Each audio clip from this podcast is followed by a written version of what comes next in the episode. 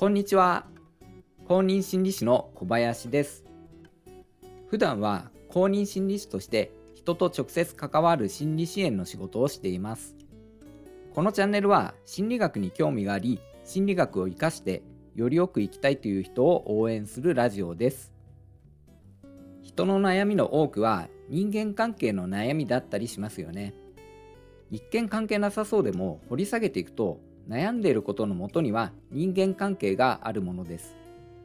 ですから良い人間関係を築きたいと誰でも思いますよね。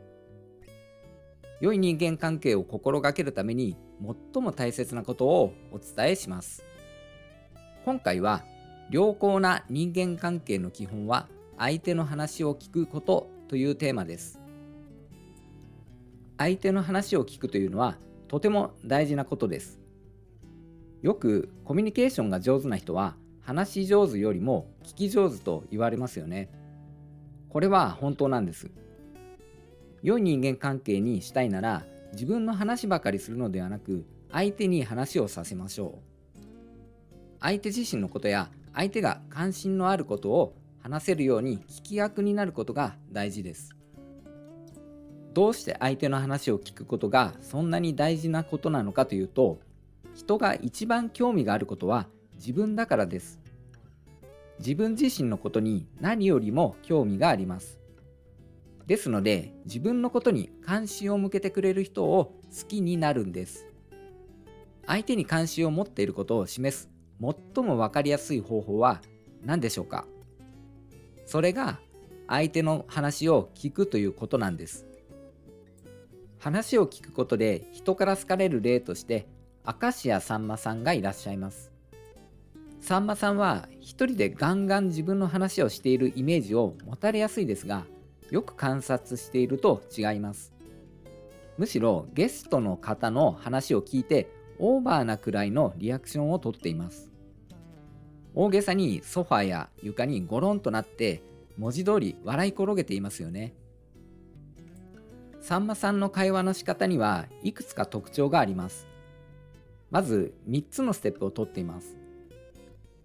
第1ステップは相手の見かけや着ているもの、最近の話題やちょっとした発言をきっかけにどうなんとアバウトに聞かれています。第2ステップでその内容を肯定しながらオーバーめのリアクションをとって大笑いして相手を気持ちよくさせています。第3ステップで気持ちよくなった相手が調子に乗って新たに繰り出した話題から面白そうなネタを見つけてさらに話題を広げていっています。主語の使い方にも気を配られています。さんまさんは会話の主語を自分ではなくて相手にしています。最近どうなん？と相手が主語になるような質問をして返ってきた答えをオーバーにリアクションして広げています。さんまさん自身が話している時間も短いという特徴があります。一人でずっと喋っているというイメージを持たれやすいですが実際は違います。観察してみると分かりますがさんまさんが1の長さで話すと相手はその2.5くらいの長さで話しています。相手が話した後にまたさんまさんが1話してその後に相手が2.5くらい話しています。さんまさん自身が話す時間は短いんです。自分が話すよりも相手の話を聞くことを心がけていることがよくわかりますよね。一流の芸能人も相手の話を聞くことを大切にしています。人は自分のことに最も関心があって自分のことに関心を持ってくれる人を好きになります。ですので良好な人間関係の基本には相手の話を聞いて関心を示すこと。今回はそういう話でした。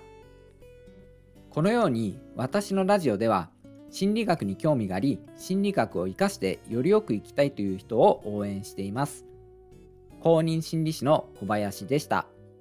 それではまた次の放送でお会いしましょう。